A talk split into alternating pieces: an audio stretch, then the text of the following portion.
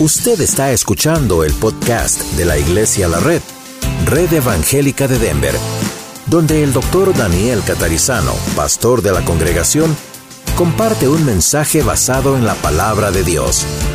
Ahora abra su corazón y permita que en los próximos minutos el Señor le hable y le bendiga.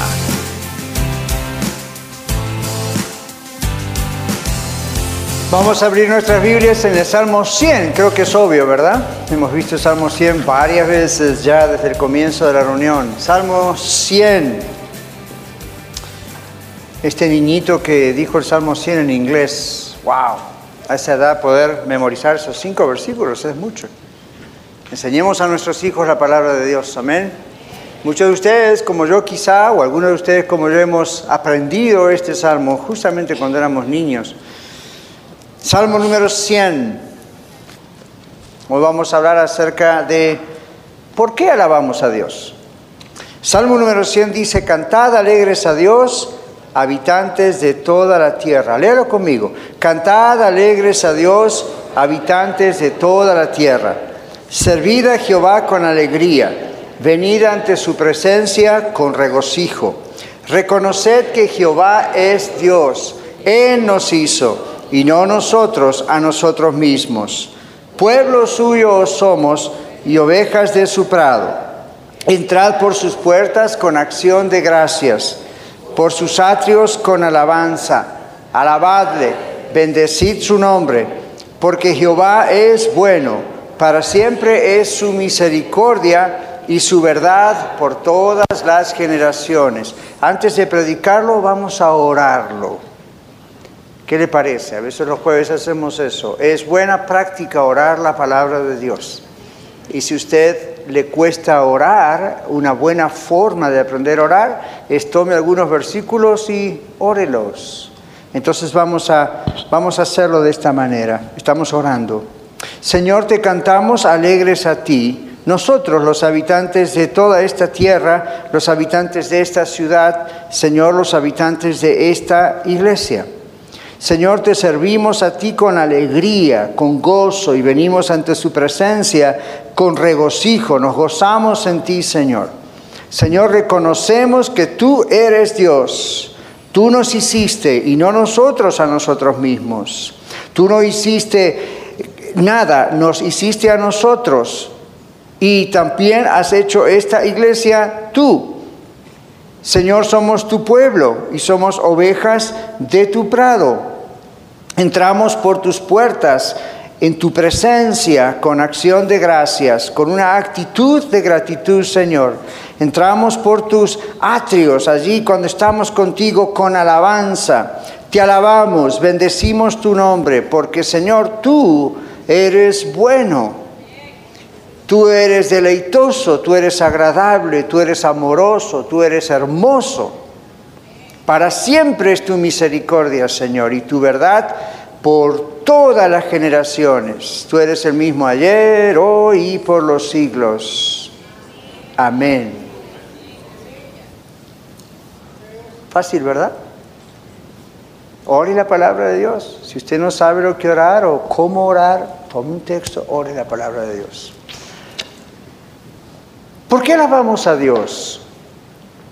¿Por qué alabamos a Dios? ¿Por qué debemos alabarle a solas? ¿Por qué debemos alabarle en público, como lo hacemos aquí como familia de Dios en la iglesia? ¿Es la alabanza un rito? ¿Será una tradición? ¿Es un pasatiempo? Como les digo a veces, será como algunas personas piensan, un relleno en el servicio hasta que el pastor predique. ¿Qué, qué es la alabanza? ¿O hay razones por las cuales Dios nos ordena alabarle? ¿Y cómo puede Dios ordenar algo que supuestamente sale de nuestras emociones? Bueno, es que no sale de nuestras emociones, sale de nuestro espíritu y pasa por nuestras emociones. Aquí tenemos varias palabras cuando comienza el salmo diciendo cantad. Dice cantad, servid, venid. O canten, sirvan, vengan, en un idioma más nuestro un español más popular. Bueno, cantar, servir, venir, son imperativos, se dio cuenta, son órdenes, no son opciones. No es bueno, tengo ganas, eh, Dios dice hay que hacerlo. Claro, yo digo esto y usted lo lee en la Biblia conmigo y pensamos otra vez, ¿por qué voy a hacer algo si no lo siento? ¿Por qué voy a hacer algo si me duele la cabeza? ¿Por qué voy a hacer algo si hoy estoy un poco deprimido? ¿Por qué voy a alabarles? Y, y, esta es la respuesta. No se trata de usted, no se trata de mí, se trata de Él. Él sabe cómo usted está hoy, o mañana, o pasado, o él, y así cada día. Él sabe cuando tenemos ganas de algo o no tenemos ganas de algo, pero gracias a Él la alabanza no está restringida como uno se siente. De la misma manera que la alabanza no está restringida a un estilo musical. Hoy cantamos tres alabanzas al Señor, dos de ellas un poco rápidas, la última un poco lenta. Y a veces uno piensa, oh, la más lenta es la que nos entra en la presencia de Dios. No. O es como cuando uno dice, el líder de alabanza, si hay un grupo, un coro, una orquesta o pues una banda y dicen, los líderes de alabanza nos van a ayudar a entrar en la presencia del Señor. ¿Escucharon eso alguna vez? Ayúdenos a entrar en la presencia del Señor. Nadie puede hacer eso, ningún ser humano puede hacer eso. La Biblia dice que en Hebreos 10 que cuando el Señor Jesucristo murió en la cruz, el velo del templo se rasgó por la mitad para que todos entremos en la presencia de Dios. Ya lo hizo Dios. No necesitamos nosotros un ser humano, hombre, mujer o un grupo, una banda, una orquesta. Gloria a Dios. Sin embargo, nada de eso puede, ah, ellos me llevan a la presencia de Dios. Ningún ser humano. Yo no puedo llevarle a usted o elevarle a usted a la presencia de Dios. La música tampoco es lo que eleva a la presencia de Dios. El estilo musical le puede gustar o no gustar.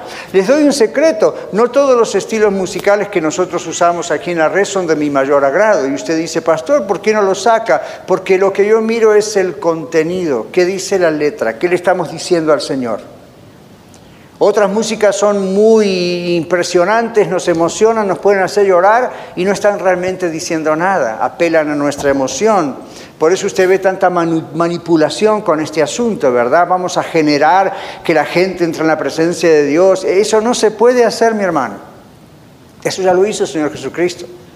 Entonces, ¿Por qué alabamos? ¿Qué es esto de cantar, servir? Son imperativos. Y luego dice alegría, regocijo. Ahí están las emociones que surgen de conocer a Dios de verdad. Entonces, rápidamente y después vamos a los puntos, pero luego aparece la palabra reconocer que Jehová es Dios. Esta es la palabra knowing en inglés, que realmente es más que reconocer, es conocer en primer lugar.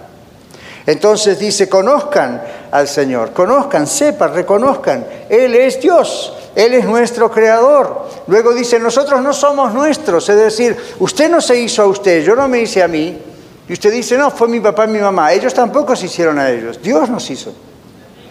Dios le dijo al profeta Jeremías, antes de que te formase yo en el vientre de tu madre ya te conocí. Es Dios el que lo hace.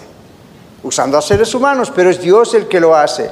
Y luego dice aquí somos su pueblo, somos sus ovejas. Recuerdan el Salmo 23, Jehová es mi pastor. Somos ovejas de su prado. Entonces, Él es el buen pastor que da su vida por las ovejas. Y en ese prado que menciona aquí también está el río de Dios, dice la Biblia. Es Dios mismo del cual bebemos. Jesús dijo a todos los sedientos, vengan, beban de mí. ¿Okay? Yo les daré agua que nunca más van a tener sed.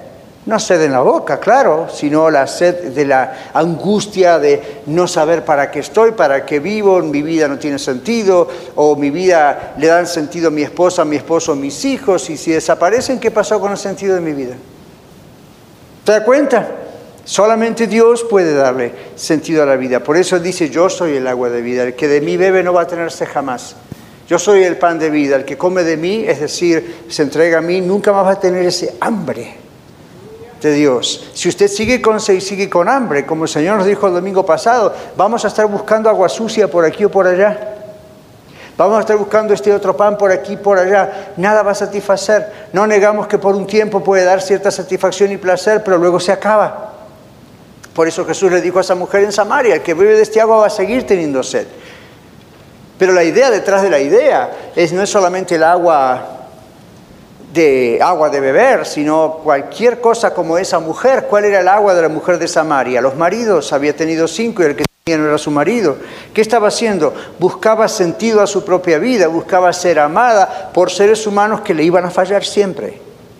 de una manera, de otra. Entonces el Señor no le dice, no te cases. Lo que el Señor le dice es, no pienses que eso va a llenar tu vida, mujer. Otros dicen, vamos a tener hijos porque son la razón de mi vivir. Wrong. Si sus hijos son la razón de vivir, cuando sus hijos se casen o se mueran o se vayan a otro lugar y, que su vida se terminó. El Señor es la razón. Si usted tiene a Cristo en su corazón, usted se da cuenta de esto. Bueno, entrar por sus puertas con acción de gracias. Esa es la actitud de gratitud que mencionábamos, ¿verdad? Entrar en la presencia del Señor. Entrar en la presencia de Dios no es voy a esperar hasta el domingo y cuando empieza la reunión a la una, espero que me ayuden con la música a entrar en la presencia del Señor. Si está esperando eso, espere sentado porque parado se va a cansar.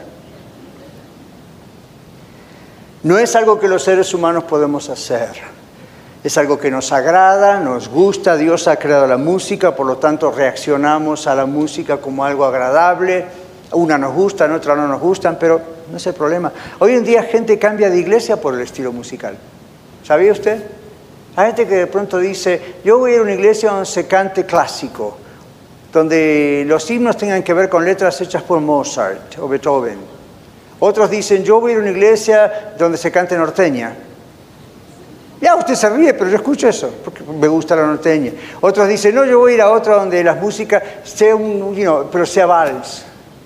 Otros dicen, no, I like rock. No me importa lo que me gusta.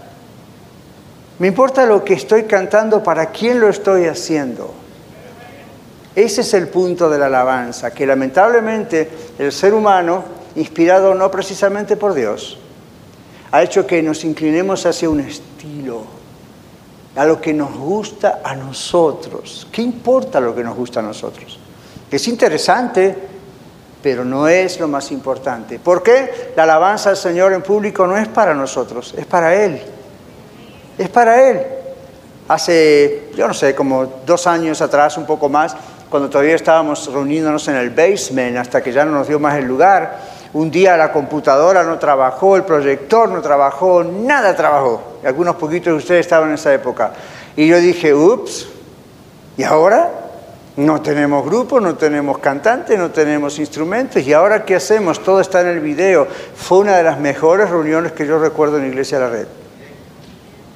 La primera lección fue para este servidor, para el pastor, diciéndome en otras palabras, no te confíes de las cuestiones técnicas. No confíes en seres humanos que pueden ser cantantes buenos o instrumentalistas buenos o músicos buenos. Y si yo no tengo nada de eso, yo también, Daniel, puedo ser alabado, porque lo importante soy yo, no tú. Y yo sentí eso y dijimos, ok, vamos a hacerlo. Todo a capela, todo parecía que estábamos allá en el campo, en algún lugar, solitos, abajo de un árbol pero se sentía la presencia de Dios, se sentía el poder de Dios y uno dice, no necesitamos todo lo que tenemos. Yo doy gloria a Dios por este hermoso santuario. Ay no, a veces hace un poquito de frío, you know, pero estamos cómodos, el sonido está muy bien, se hizo profesionalmente y qué bueno, gloria a Dios. Yo les pregunto, Iglesia a la Red, ¿y si mañana nos dicen, váyanse? Y si algo pasa con el edificio, no estoy profetizando, tranquilos, pero si, si algo pasa, sí, porque después me agarran allá en la puerta, pastor, ¿por qué profetizo? Nada, simplemente estoy comentando. No dependamos de instrumentos, no dependamos de personas, no dependamos de lo que tenemos. Damos gracias a Dios por lo que tenemos. Y lo aprovechamos y lo cuidamos al máximo. Pero si no lo tenemos, ¿se animarían a reunirse en un parking lot? Y si hace calor y cae nieve, y si hace frío y cae nieve, y, si no hay asientos y tenemos que hacer todo parado, como lo hacen muchas personas alrededor del mundo. Porque se trata de Él, no de nosotros. Así que disfrutemos al máximo lo que tenemos, cuidémoslo al máximo, pero recuerden siempre, por favor, se trata de Él. Cuando vinimos del basement aquí al Worship Center, fue la primera cosa que yo les dije, no nos acostumbremos demasiado. Disfrutémoslo, pero recuerden, estas paredes no son la iglesia, ustedes, yo, somos la iglesia. Esto nos cobija, nos acomoda, pero ustedes y yo somos la iglesia. Y vamos a alabar al Señor donde sea Cuando usted está en casa pasa lo mismo. Usted de pronto en casa puede decir, yo tengo mi cuarto de oración o yo tengo mi lugar de alabanza y cuando estoy a solas con Dios, bueno, good. La Biblia misma dice, ¿verdad? Usted puede entrar y cerrar la puerta a su Padre que está en el secreto. Eso no significa que si usted tiene ese lugar en un closet, no pueda adorar a Dios en la cocina. Si usted dice en la cocina no siento la presencia de Dios, entonces hay un gran problema aquí. Ahora, yendo al texto, la razón por la cual nosotros adoramos a Dios, la Biblia dice, porque Dios es que bueno. El texto de Filipenses 4:4 básicamente dice lo mismo, regocijaos en el Señor siempre. Otra vez les digo, regocíjense o regocijaos. Otra vez, órdenes. Órdenes. Fíjense cómo la Biblia está tratando de dividir, separar lo que nosotros creemos que es una emoción de lo que es una orden. Y ahora vamos a ver por qué, pero es, una orden. Entonces cuando usted está aquí, usted no me va a escuchar a mí, ni quizá a otra persona en el futuro que nos ayude tal vez, tal vez no. No vamos a dejar que la persona de pronto diga como yo no digo, ahora levante las manos, más alto, y ahora haga esto, y ahora haga lo otro, y ahora aquello. Puede ser una invitación, ¿ok? Hace sus manos. Pero usted ha visto esa manipulación de haga esto, haga lo otro, haga aquello. Entonces la idea es tratar de, o, tratar de meter a la gente en la presencia del Señor. Dijimos, eso no se puede hacer. O número dos, hacer que todos nos sintamos bien. Pero no se trata de nosotros. Entonces adoramos a Dios por quien Él es. Jehová es bueno. Filipenses 4:4 dice, regocíjense en el Señor siempre. Es un imperativo, no una opción. Si bien una emoción como el gozo no se puede forzar, al mismo tiempo este imperativo, háganlo, do it, regocíjense, es así cuando una persona nace de nuevo en Cristo, el gozarse en Cristo es inevitable. Eso no significa que estamos todos los días danzando de alegría, hay momentos en que tenemos dolor por un ser querido que muere, o otro que está enfermo, o un trabajo que se pierde. Ese no es el punto, el punto es qué hay dentro suyo, qué hay dentro mío. ¿Hay verdadero gozo o mi gozo del Señor depende de las circunstancias? No puede depender de las circunstancias. Si depende de las circunstancias, la alabanza tiene que ver conmigo. Si no depende de las circunstancias, la alabanza tiene que ver con nuestro Dios. Fuimos creados para alabanza de la gloria de Él. Y no solamente en los actos que llamamos cúlticos, es decir, en un culto, en un servicio, nuestra obediencia diaria a Él. El Señor Jesús nos muestra un ejemplo del gozo que una persona puede llegar a sentir y debe sentir cuando conoce a Cristo. Y no solamente es un gozo de una vez, es un gozo siempre. En Mateo capítulo 13, versículo 44, hay una historia, una parábola literalmente, que nos ayuda a comprender esto. El Señor Jesús dice, además, el reino de los cielos es semejante a un tesoro escondido en un campo, el cual un hombre halla, encuentra, y lo esconde de nuevo. Y gozoso por ello va y vende todo lo que tiene y compra aquel campo, donde está el tesoro. Seguidamente está la perla de gran precio, otra parábola. Pero esto en Mateo, el Señor lo está usando para decirnos, este hombre halló un tesoro. La implicación es halló a Cristo, el reino de Dios, dice allí. ¿Y qué hizo? Fue y vendió todo lo que, lo que tenía para comprar ese terreno. ¿Por qué? Porque ahí estaba ese tesoro. No le dijo a todo el mundo, encontré un tesoro y cuando volvió se lo robaron. Lo escondió fue, vendió, volvió, fue el dueño del tesoro. No, una parábola nunca necesita ser hermenéuticamente interpretada con los detalles de cada cosa. Lo global de la historia es el punto. El punto fue que para ese hombre lo que encontró fue más valioso de lo que tenía. Entonces vendió lo que tenía para comprar lo que encontró. Y el Señor Jesús está diciendo, ¿Por qué este hombre estaba tan gozoso? Fíjese que allí en el versículo 44 dice, y gozoso por ello. Cuando usted es encontrado por el Señor Jesucristo, otra forma de decirlo, cuando usted encuentra esa salvación del Señor Jesucristo, aunque es Él el que le ha buscado y le ha encontrado, ok, se encuentran. Cuando eso ocurre, la pregunta aquí es, ¿qué estoy dispuesto a perder por ganarlo a Él? Y usted dice, bueno, pero la Biblia dice que la salvación no es por obras. Aquí no está hablando de esa salvación como por obras, la salvación es por gracia de Dios, pero la idea es que una vez que encuentro el tesoro, ahora que soy salvo, ¿qué estoy dispuesto a dejar si es necesario? Obviamente siempre es necesario. ¿Qué estoy dispuesto a dejar para poder conocerle al Señor más? El apóstol Pablo, que era un gran sabio de su época, ¿qué decía él? Bueno, en otras palabras, el apóstol Pablo había nacido en un hogar rico, en un lugar muy culto. Pablo Saulo de Tarso había estudiado en las mejores universidades de su época. Saulo de Tarso, luego Pablo, hablaba varios idiomas, era una persona reconocida, famosa. Cuando se encontró camino a Damasco con el Señor Jesús, lo dejó todo por Jesús, porque lo que encontró fue mejor que todo lo demás.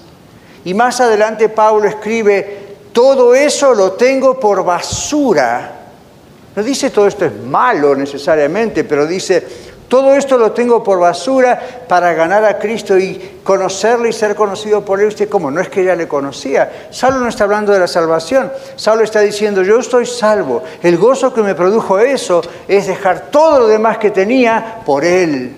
Y ahora mi campaña es conocerlo, conocerlo, conocerlo, conocerlo, conocerlo y conocerlo, porque nunca voy a terminar de totalmente conocer la persona de Jesús en tantos aspectos, en tantas cosas. Fíjese, lo primero es Él. Entonces, ¿por qué Pablo decía, regocíjense en el Señor siempre, Filipenses 4:4? Porque Él lo hacía, Él se regocijaba siempre. Él fue capaz de dejar toda la fama, la fortuna y todo lo demás, y inclusive morir posiblemente decapitado al final de sus días por amor a Cristo. Entonces, imagínense, si usted no alaba al Señor, si yo no alabo al Señor diariamente, y con la iglesia, jamás diga yo daría mi vida por Cristo. Si no puede dar su alabanza al Señor, menos va a dar su vida al Señor. Entonces Pablo sabía esto. Este hombre que Jesús cuenta en su parábola sabía esto, se dio cuenta, lo que el Señor está diciendo es que captó que el Señor es más valioso que cualquier cosa. Por eso en otra parte el Señor Jesús dice, el que no odia a padre, a madre, a hijo, propiedad, esto y lo otro no es digno de mí. Usted ve la palabra odia y se asusta, dice, ¿cómo odiar? Dios no quiere que odiemos.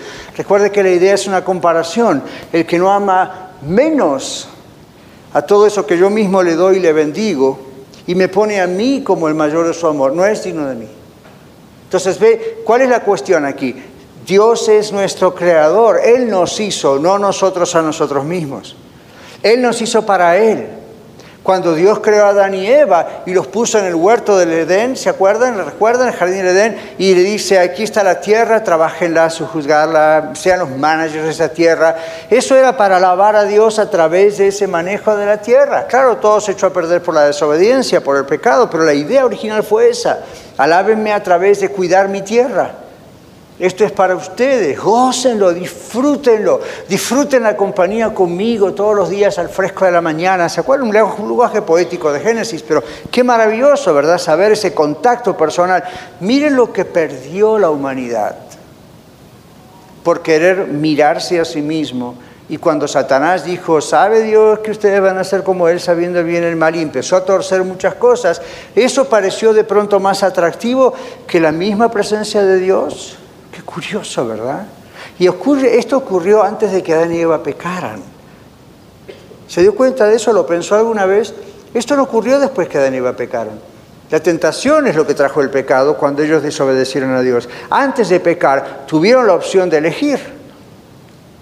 ¿No fue suficiente acaso el estar todos los días caminando con el Señor, caminando, como decir, teniendo esa comunión íntima con Dios? ¿Cómo puede ser que otra cosa de afuera del mundo sea más poderosa. No lo es, pero la opción está en qué hago, uno o lo otro. Todavía estamos cometiendo el mismo error, después de quién sabe qué cantidad de años. Bueno, el Señor dice que Él nos ha creado para Él, por eso debemos cantar y alegrarnos y, y celebrar, porque hemos encontrado el tesoro más preciado que hay. A veces tiene que usted comparar igual que yo, como la parábola. Si Dios mañana le da la posibilidad de comprarse una casita u otra por inversión, o un gran carro, ¿verdad? Un nuevo carro, analice cómo es su reacción. Si su reacción es más gozosa que cuando está en la presencia del Señor, estas bendiciones de Dios ahora son ídolos. Entonces, gócese con las bendiciones de Dios. Le permite Dios comprar una casa, sea para vivir o para inversión, le permite Dios comprar un nuevo carro. Aleluya, pero observe, ¿cuánto celebra una cosa? ¿Cuánto celebra la otra? Y esto es algo que ocurre de vez en cuando, esto es algo que ocurre todos los días. Cuando usted comience, como yo también, levantándose en las mañanas y decir, gloria a Dios, estoy vivo, Señor, eres maravilloso. Cuando todo desde la mañana se enfoque en el Señor, su día cambia. Pero ¿qué es lo que ocurre? Generalmente nos levantamos y el enfoque es en nosotros, ¿verdad? A mí me pasa también. De repente usted baja de la cama y dice, ay, me duele la pierna. Ya empezamos mal. Pero es la verdad. O qué mala noche tuve, y a lo mejor es la verdad. Ok, fine, esas son cosas humanas, pero la, la idea aquí no es una fórmula legalista de toda la mañana se tiene que levantar a las 6 de la mañana, agarrar la Biblia de tal salmo y tiene que decir gloria a Dios. No sirve, es un robot. ¿Se imagina? Gloria a Dios, aleluya. No sirve. La idea es, ¿qué pasa adentro? ¿Hay un tesoro adentro suyo? Y es como que usted lo vuelve a encontrar todos los días. Ahí estamos. Cuando eso ocurre, usted viene aquí a la casa de Dios y ¿sabe lo que ocurre? Es como juntar fósforos con fósforos. ¿Sabe lo que es un match? ¿Verdad? Fósforo, usted, así se enciende. Entonces usted viene encendido, viene acá, se junta con otros que estamos encendidos y esto es una explosión. Y yo no necesito ni nadie estimular la explosión.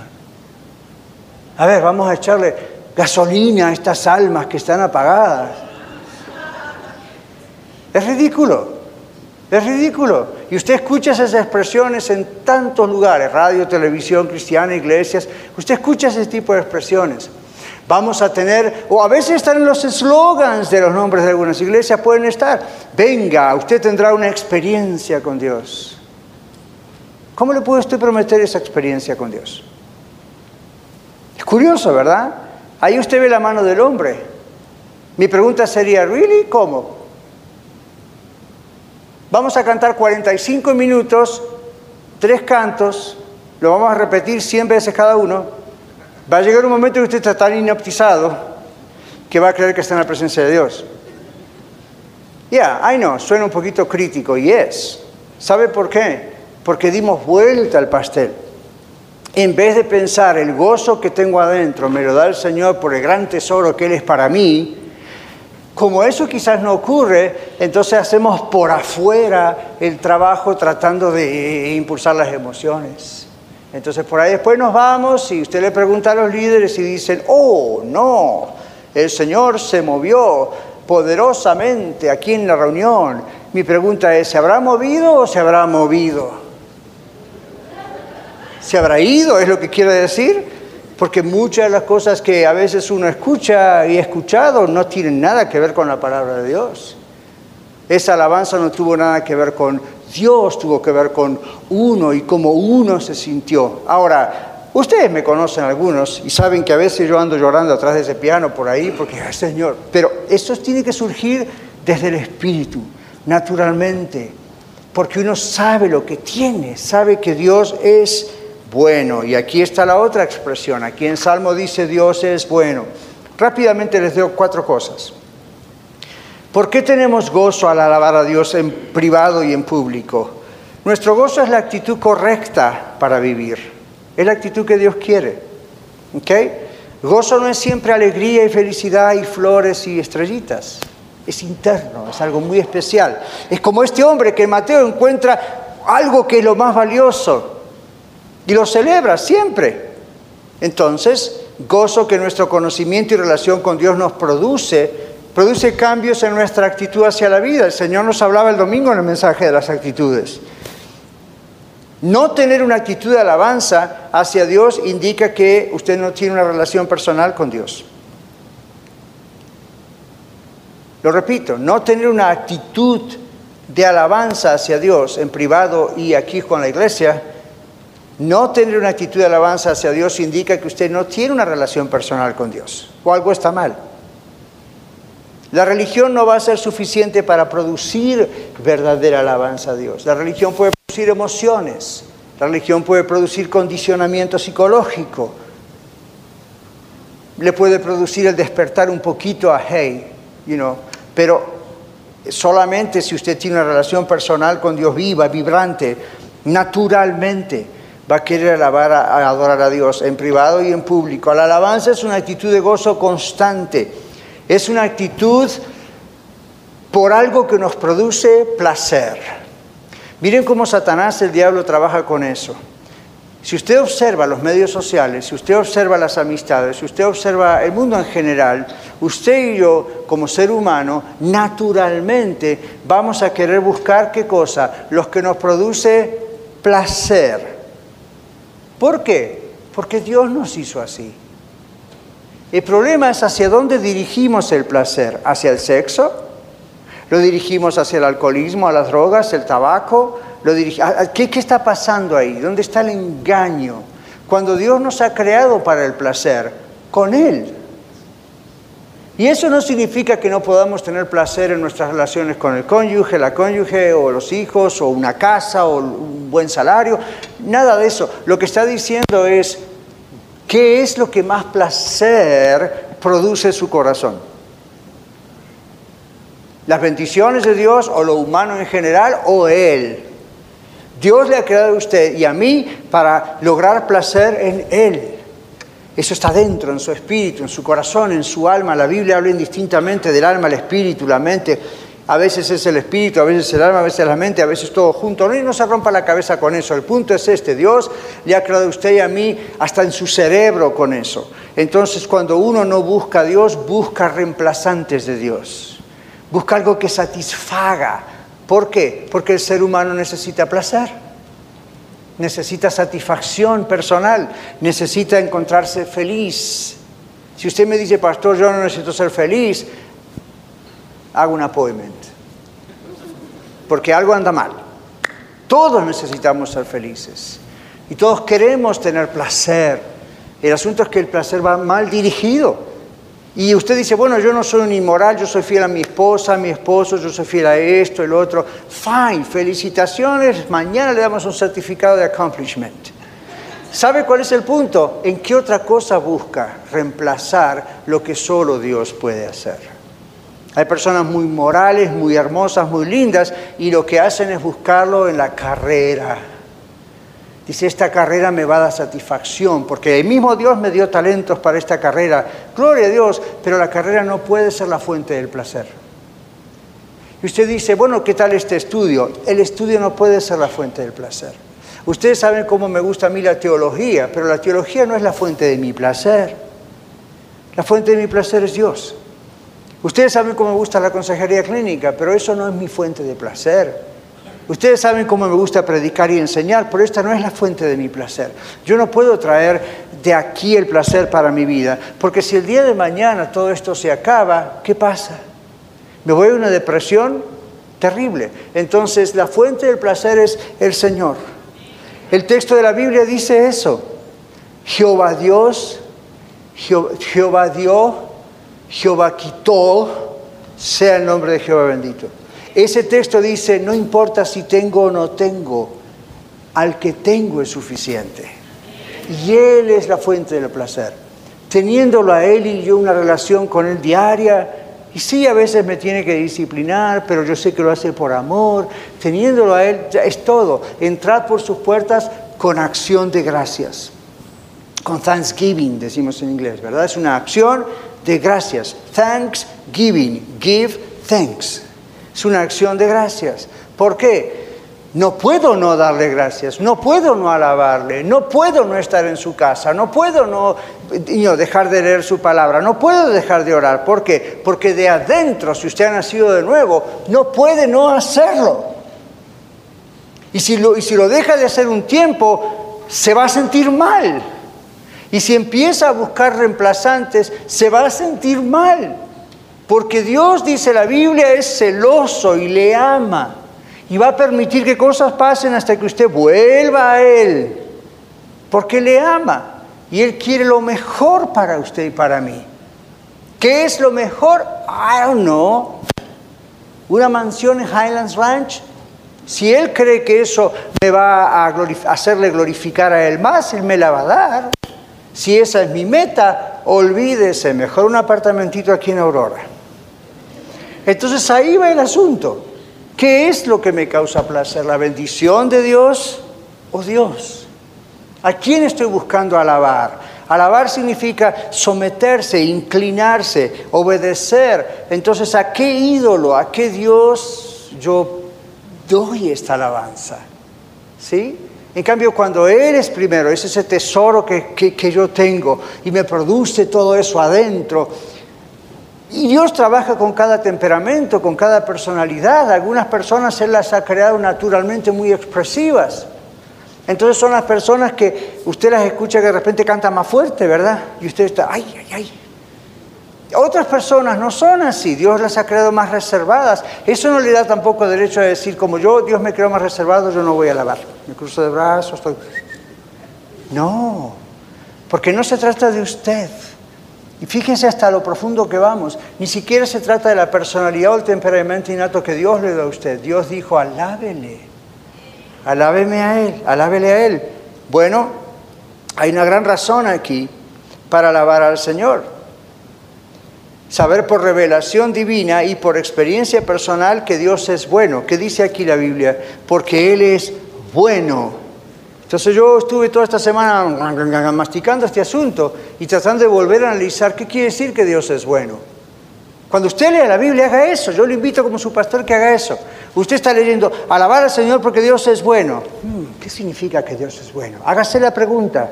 No piense, Dios es bueno. Ah, Dios es bueno. Y usted ve corazones en el aire. Dios es bueno. Dios ¿Qué significa que Dios es bueno? Nosotros usamos la palabra en español, ¿verdad? God is good o Dios es bueno. Y usted dice, bueno, es bueno de la bondad. ¿Qué significa que Dios es bueno? Si usted quiere crecer, va a tener que investigar. ¿Qué significa aquí, Señor, que tú eres bueno? Eso es una revelación divina. Uno comienza a recordar cómo Dios es bueno.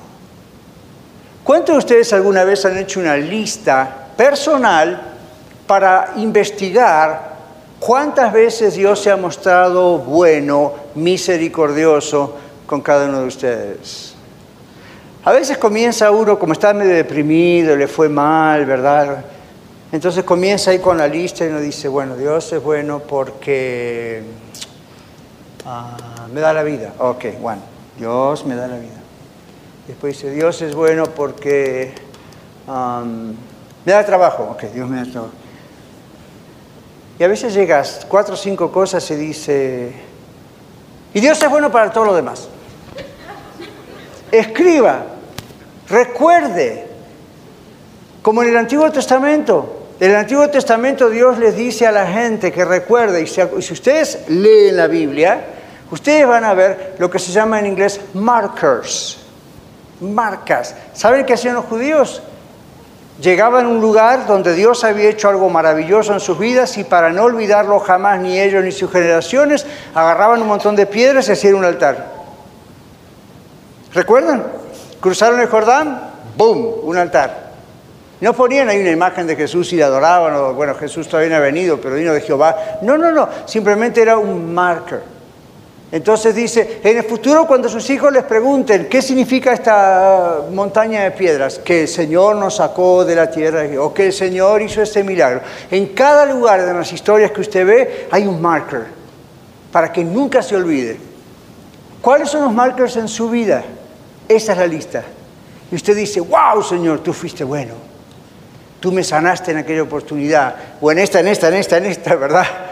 Señor, tú me libraste de esto. ¿Nunca usted llegó a su casa y casi estuvo por chocar con su carro? ¿O casi lo iban a golpear? ¿Y usted qué dice? ¡Ah, qué suerte! No. Gracias, Señor. Todavía me quieres en esta tierra. Porque si no hubieses dicho, ok, go, pero aquí, ¿verdad? Gracias Señor. La Biblia dice que Dios envía a sus ángeles para protegernos, para ayudarnos como sus, como sus ministradores, dice la Biblia en Hebreos. Usted dice, y pastor, ¿cómo explicamos cuando a veces la persona, bueno, Dios dijo hasta aquí? Pero mientras Dios no diga hasta aquí, usted diga, ah, Señor, te alabo, tú me has protegido. ¿Dónde está mi récord? Boom, otro marker. ¿Verdad? Entonces uno va teniendo razones sobradas, pero no son solamente las razones sobradas para alabar a Dios, nuestras razones personales. ¿Usted le da gracias a Dios por lo que Dios está haciendo en su iglesia local? ¿Usted cree que soy yo? Olvídese, es Dios. Entonces usted diga, Señor, gracias por lo que estás haciendo en la red. Almas vienen aquí al frente o allí o en el pasillo o en los grupos de oración y usted se entera que el pastor dice, cinco personas se entregaron a Cristo y usted dice aquí, gloria a Dios, siga celebrando en la casa. Señor, cinco personas que hubiesen ido al infierno, tú las salvaste, aleluya, qué lindo Señor. Usted se empieza a enfocar en el Señor y en el reino de Dios y su problema de los riñones ya no se acuerda. Y usted dice, Señor, sáname los riñones y pide oración. Pero ve ya, el sistema de valores cambia. Usted tiene sobradas razones. Y si no tuviera ninguna, siempre tiene una. Dios es Dios. Y ya solamente por eso tenemos que alabarle. En The Message, The Message es una versión de la Biblia en inglés, que es una paráfrasis. Una paráfrasis no es como, por ejemplo, esta Biblia o King James, que es letra por letra del original. Una paráfrasis realmente es, eso, es parafrasear lo que el original dice en términos un poquito más comprensibles. The Message es una versión que se hizo ya hace varios años y él traduce, no está en español lamentablemente, pero The Message traduce correctamente en su paráfrasis este, este texto de que Dios es bueno. Porque en el griego la palabra bueno, ¿saben qué significa entre otras cosas? Dios es pura belleza. Dios es pura belleza. Usted, claro, usted y yo pensamos en belleza como algo físico, un rostro, un carro, algo material, el cielo, las estrellas, fine. Pero Dios, pura belleza, yes. Dice, es todo generoso y amor. Eso significa bueno en el original. Dios es fiel siempre y por siempre. Eso también significa bueno. Esta palabra resume la razón principal de por qué alabamos a Dios. Él es bueno. Y ya no estamos diciendo Él es bueno solamente como entre nosotros cuando decimos tal persona es buena. ¿Por qué? Porque me hizo un favor. O tal persona es buena. ¿Por qué? Bueno, no dice palabrotas. O no le pega a la esposa o al esposo. O trata bien a los niños. ¿Sabes qué buena persona? no roba, no fuma, no bebe. Va a haber varios en el infierno de estos también. La Biblia dice que no hay nadie bueno, solamente Dios. Cuando venimos a Cristo y le recibimos como nuestro Salvador, Dios no nos hace buenos, Dios nos hace santos. Santo no significa colgado en una pared. No, no, no. Santo significa apartado para Dios. Y Dios nos ve a través de su Hijo Jesucristo. Por lo tanto, Él nos ve buenos por Jesús. Pero intrínsecamente buenos nosotros como seres humanos, o no. ¿Ok? Entonces, este The Message es una excelente idea, es una excelente traducción más que una idea. No sé si ustedes conocen al famoso predicador Charles Spurgeon. No lo conocen porque murió hace muchos años. Pero conocen de quién estoy hablando, ¿verdad? All right. Charles Spurgeon dijo, porque el Señor es bueno. Y él dice, esta es una frase que resume el carácter de Dios y contiene una gran cantidad de razones para elogiar a Dios. Spurgeon veía en la alabanza elogio, elogiar a Dios. Entonces él decía, hay razones sobradas en nuestras vidas, en la palabra de Dios, para elogiar a Dios, elogiar el carácter de Dios, la personalidad de Dios. Él es bueno, decía Spurgeon, Él es amable, Él es bondadoso, Él es amoroso. Sí, Dios es amor. Y dice Spurgeon, el que no alaba la bondad no es bueno como persona. ¡Auch! El tipo de alabanza inculcado en el Salmo, que estamos leyendo, Salmo 100, es decir, el de gozo y la alegría, dice Spurgeon, nos urge con gran acierto por la razón de la bondad de Dios. Entonces, ¿cómo puede uno decir Dios es bueno? ¿Cómo diría usted que alguien es bueno? Usted diría, María es buena. Nadie le va a creer. Su cara, su expresión, su decadencia en la voz es María es buena. ¿Really? Ya es, no comunica, ¿verdad? Pero si usted dice, María es buena, María es buena, María es buena, diferentes personalidades, usted va a decir, María debe ser buena, porque como lo expresa él, wow, María, cuando usted dice Dios es bueno, usted no puede decir, Dios es bueno. Obviamente usted va a decir, Dios es bueno, aunque no lo grite así. A lo mejor va a decir Dios es bueno, no sé su personalidad, pero comprende el punto adentro. Si usted realmente comprende que Dios es bueno, lo que Él ha hecho por usted y por mí, enviando a Jesús a morir en la cruz por mí, por usted. ¡Wow! Eso ya es solo para celebrarlo todo el tiempo.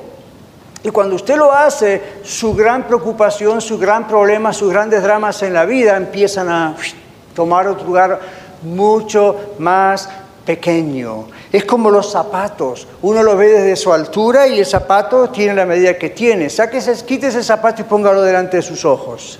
Y el zapato va a ser un gigante para usted. Y eso es lo que pasa con nuestra alabanza a Dios también. Y si nosotros decimos, sí, Dios es bueno, pero lo vemos todo muy de lejos, ¿verdad? Dios está en el cielo, Dios es bueno. Véalo en su corazón y vea todo lo que Dios ha hecho y sigue haciendo y hará. Y usted dice, Dios es bueno. Y va a alabar a Dios, le va a salir por los poros alabar a Dios durante el día en su trabajo, en el carro. Yo no sé si lo va a hacer cantando, hablando, memorizando, diciendo la Biblia o simplemente a veces como yo va a dialogar con Dios en sus propias palabras. ¿Eres bueno? ¿Eres bueno? ¿Ok? Porque le sale, eso está adentro. Luego dice su misericordia. Esta es otra razón para alabar a Dios, la seguridad de la salvación. Debido a la gracia y la misericordia de Dios da descanso a nuestras almas y nos hace saltar de alegría. ¿Sabe por qué algunos de ustedes quizá no saltan, digo salto físicamente, sino en su corazón, en su espíritu, no saltan de alegría cuando están acá en su corazón o en su casa por la salvación? Porque varios todavía están inseguros de su salvación. Les han metido en la cabeza la salvación se pierde, depende de usted, qué tanto trabaja, qué tan bueno es y qué corto de pelo tiene, si tiene aretes o no. Entonces está con ese veneno en la cabeza y está siempre con síntomas de inseguridad. Entonces está siempre pensando, gloria a Dios, soy salvo. Ah, espero. La Biblia dice lo que dice. Entonces no se trata de usted y yo ganar, impresionar a Dios con todo eso. La conducta santa es producto de lo que hay adentro nuestro, no viene de afuera para adentro. Entonces una persona que está segura de su salvación alaba a Dios porque sabe que no lo ha logrado ella o él mismo, sino el Señor. Uno simplemente ha aceptado el regalo. La Biblia dice en Lamentaciones 3:23, por su misericordia, la misericordia de Jehová de Dios, no hemos sido consumidos. Grandes son cada mañana su misericordia, se renueva, grande es su fidelidad. La salvación, el pacto que Dios ha hecho con nosotros es irrevocable. La Biblia dice, antes tenían un pacto que era la ley, en piedras escrito acá y allá, y todos desobedecieron. Dice el Señor en esa profecía, en el futuro voy a escribir el pacto en sus corazones. Dice, mis leyes van a estar escritas en sus corazones y nadie la va a quitar de ahí. La pregunta no es, ¿lo pierdo o no lo pierdo? La pregunta es, ¿lo tiene o no lo tiene? Si lo tiene, lo tiene, porque Dios se lo dio. Luego lo cuidamos. No, no porque lo perdemos, lo cuidamos como cuidamos ese tesoro maravilloso que tenemos. La misericordia de Dios es la razón para alabarlo. Yo debería estar muerto, yo debería estar en el infierno. El otro día escuché a un teólogo decir, ¿cómo puede, alguien le preguntó, ¿cómo usted puede contar su experiencia de conversión? ¿Usted recuerda qué día, qué hora, qué pasó? Y este teólogo dijo, miren, yo tenía seis años, seis. Nací en un hogar cristiano, y bueno, escuché el Evangelio desde muy temprano, tenía seis años.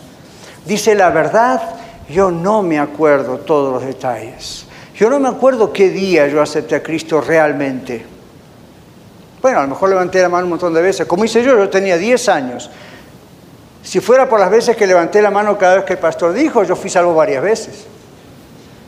¿Se da cuenta? Es imposible. Entonces este teólogo decía, yo no puedo recordar todos los detalles, yo no puedo recordar, you qué pasó, si lloré o no lloré, eh, no me acuerdo bien el mensaje, pero esto sé, dijo el teólogo, no importa lo que yo recuerdo, importa lo que la Biblia dice de lo que me pasó.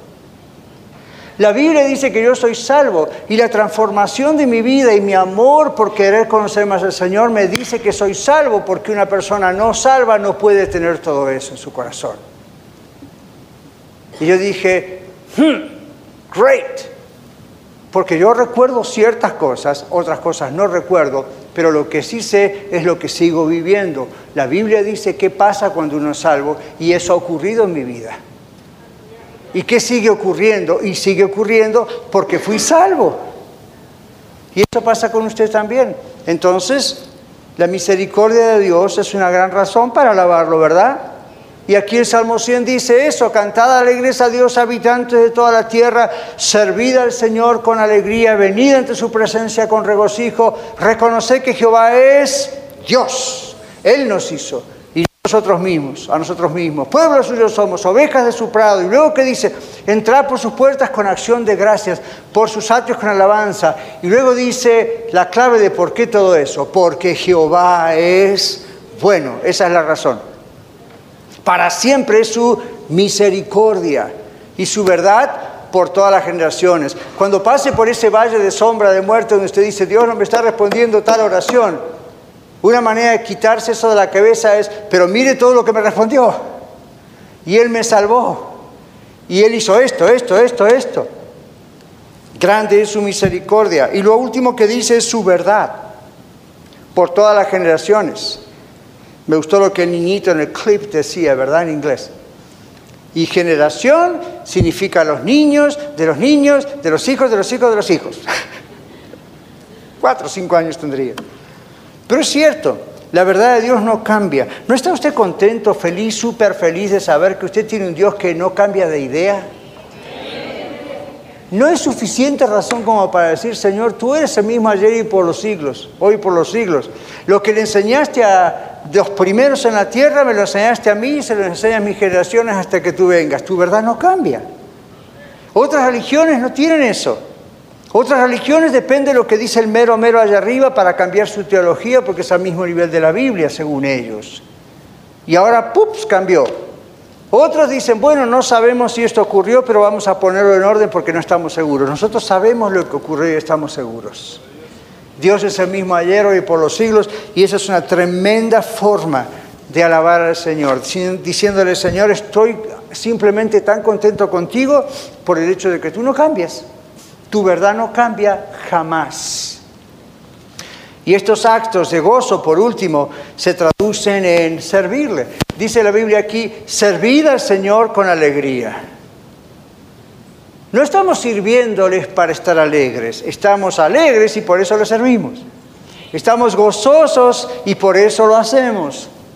Nos surge hacerlo como actos de gozo todos los días. Cuando Adán, volvemos al jardín del Edén, cuando Dios le dijo a Adán y Eva, trabaja en la tierra, eso era un acto de alabanza. ¿Recuerdan que dije? Era un acto maravilloso de alabanza a Dios. El crear una familia, el tener medios, el saber cómo tratar con los animales, con las plantas, con otras personas, con el trabajo. Son actos que surgen de la gratitud a Dios. Usted a veces quizá pueda pensar, bueno, you know, nos reunimos como iglesia, tenemos trabajo diario, quizá vamos al college, a la universidad o a la escuela, tenemos nuestra vida en casa solos o con nuestros hijos. ¿Qué hay, qué hay de gozo en todo eso? Escuche esto. Si usted se da cuenta del propósito de todo eso, que eso adora y alaba al Señor, su mentalidad cambia al respecto. Y usted dice, Dios, así que solamente no es que solamente te puedo alabar cuando me reúno con la iglesia los domingos o los jueves o los días que me reúnen. Resulta que hacer esta comida es un acto de alabanza? Ya. ¿Hace que ir a trabajar todos los días es un acto de alabanza? Ya. Y usted dice, pero pastor, a mí no me gusta ese trabajo, estoy hablando por otro. Fine, pero mientras tanto tiene trabajo. Y la Biblia dice, todo lo que hagáis sea de palabra o de hecho, hacedlo como para el Señor, no como para los hombres. Algunos de ustedes, como a mí me ha pasado, de tener jefes bastante malos. Y uno dice, yo no quiero hacer nada para este jefe. Y usted puede decir, Señor, lo voy a hacer para ti. Y tú te vas a encargar. Y el Señor se encarga. Usted dice, no ando bien con mi esposo o con mi esposa o con mis hijos. Pero Señor, el matrimonio es un acto de alabanza. Yo lo voy a hacer para ti. Yo lo, voy, a, comenzar a cambiar mi actitud. Voy a hacer de esto un, acto de alabanza a ti. ¿Sabe que su mentalidad empieza a cambiar? Dios empieza a cambiar la forma en que usted ve a su cónyuge. Ya no ve tanto defecto, aunque está ahí, hay que corregirlo, ya no ve tanto el defecto. De pronto Dios empieza a abrir los ojos a ciertas virtudes que usted no, no, había visto todavía, porque todo lo negativo tapó la virtud. Dios cambia la actitud. Cuando alabamos a Dios, Dios cambia nuestra actitud. Dios cambia el por qué le servimos, cómo le servimos. Dios cambia todo. No hay mayor propósito, no hay propósito que dé mayor satisfacción que el haber sido creados para Él. Y el saber que todo lo que hagamos aquí no es el propósito final. Yo estoy bien contento con mi esposa, con mis hijos, con ustedes como iglesia, con el trabajo, con el trabajo en general, pero ¿saben qué? Este no es el propósito final. Estas son las cosas que se hacen para la alabanza de Dios. El propósito final es Él. Yo quiero que usted se enamore de Él. Y no se lo digo porque yo, Daniel Catarizano, quiere que se enamore de él. Dios le dice a través de ese instrumento, enamórate de mi hijo, hija. Las cosas pueden ser muy diferentes. Pero recuerde, la motivación por la cual enamorarse de Él no es para que la vida sea diferente. Eso es un producto, es una consecuencia. Él es el primero. Él es el primero. ¿Tiene usted este gozo maravilloso de disfrutar a Dios así? ¿Usted puede decir yo disfruto a Dios? ¿Disfruto de Dios? Vamos a cerrar nuestros ojos. Ah, tiene que haber alguna respuesta que le damos al Señor con todo esto. Si no, es bonito mensaje, pero nada más. Dios le está preguntando eso y Él lo sabe, no se lo pregunta porque no lo sabe. Cuando Dios le preguntó a Adán, Adán, ¿dónde estás tú? pues Dios sabía dónde estaba Adán, escondido atrás de los árboles por vergüenza. No. La pregunta es, ¿y dónde estás? ¿Tiene usted ese gozo maravilloso de disfrutar a Dios de tal manera que no puede dejar de alabarle en privado, aquí con la familia de Dios, la iglesia, o por medio de todo lo que hace cada día? Si lo tiene, continúe, hay que seguir practicándolo. Si no lo tiene, usted se lo puede pedir al Señor si tiene a Cristo en su corazón, si todavía no conoce al Señor Jesucristo como su Salvador, como su Señor, esto que estoy diciéndole es un gran deseo, pero todavía no se puede hacer en su vida, ¿verdad? Pregúntese si usted es salvo, pregúntese si usted se ha reconciliado con Dios a través de Cristo. Si no lo ha hecho, hoy puede ser su gran día. Hoy usted puede encontrar ese tesoro que el Señor nos dice en la parábola. Haga caso a la voz de Dios que usted está escuchando en su corazón. No es la voz de este predicador, realmente Dios está tocando ahí adentro, las fibras más íntimas de su pensamiento, de su espíritu, su alma, su corazón. Hágale caso, hágale caso. Él está invitando a salvarle porque Él le ama. Él quiere ser realmente su Dios, su mejor amigo, su Salvador. Si usted no siente ese gozo, ese deseo de alabarle, pregúntese, ¿será que soy salvo o nomás cambié de religión? Si ya lo tiene, glorifica al Señor y siga practicando. Pero si no, invite a Cristo en su corazón. Simplemente con sus propias palabras, dígale lo que usted siente. Señor, yo pues me doy cuenta que no te amo, que estoy perdido. Esto es muy interesante, pero yo no lo tengo.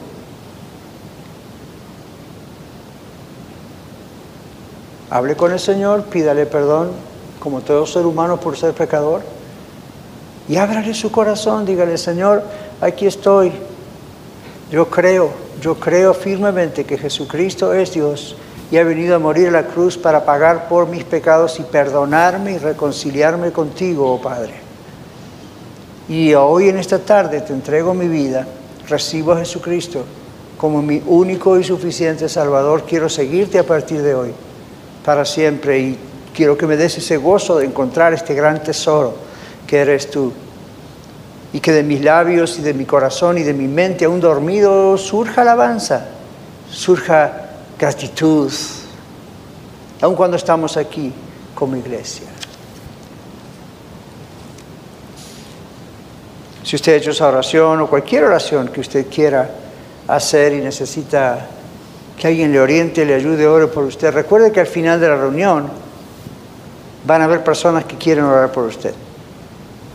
Hágalo, hágalo. El hecho de la Biblia dice que confesemos públicamente cuando aceptemos a Cristo. A veces se hace eso aquí cuando yo digo levante la mano, pase. Otras veces es simplemente vaya a esa persona y dígale, yo quiero orar recibiendo a Jesucristo, o yo he orado recibiendo a Jesucristo, o yo tengo a Cristo en mi corazón, pero he perdido el asunto de la alabanza pero hoy estoy comprendiendo esto y necesito más apoyo en oración. Hágalo y el Señor lo va a hacer. Señor, entregamos todo esto porque solo tú puedes hacerlo. Tú sabes que yo no puedo convertir gente. No me has permitido ni podría jamás hacerlo. Pero sí proclamar tu palabra de verdad y dejar que tú hagas el trabajo, Padre Señor. Aquí hay almas que te aman y que sencillamente queremos realmente aprender a alabarte a ti en privado y en público. Y sabemos que no son estilos y música y cosas así que son bonitas, pero no dicen realmente sí. Es nuestro gozo por lo que tú eres bueno y misericordioso. Ayúdanos, Señor. Queremos aprender a alabarte a ti todos los días de nuestra vida y cuando estamos juntos, realmente hacer una celebración para ti. Señor, también aquí hay almas que no te conocen, que escuchan tu palabra domingo tras domingo. Señor, ¿hasta cuándo? ¿Hasta cuándo les vas a dar tiempo? para que no se pierdan y queremos que no se pierdan. Señor, la pregunta es ¿hasta cuándo van a esperar?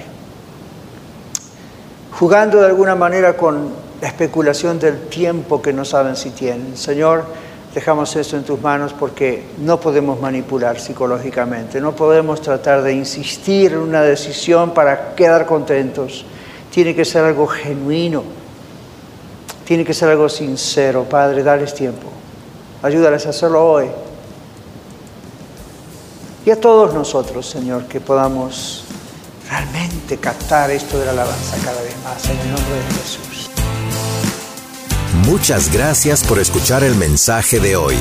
Si tiene alguna pregunta en cuanto a su relación personal con el Señor Jesucristo o está buscando unirse a la familia de la Iglesia La Red, por favor no duden en contactarse con nosotros.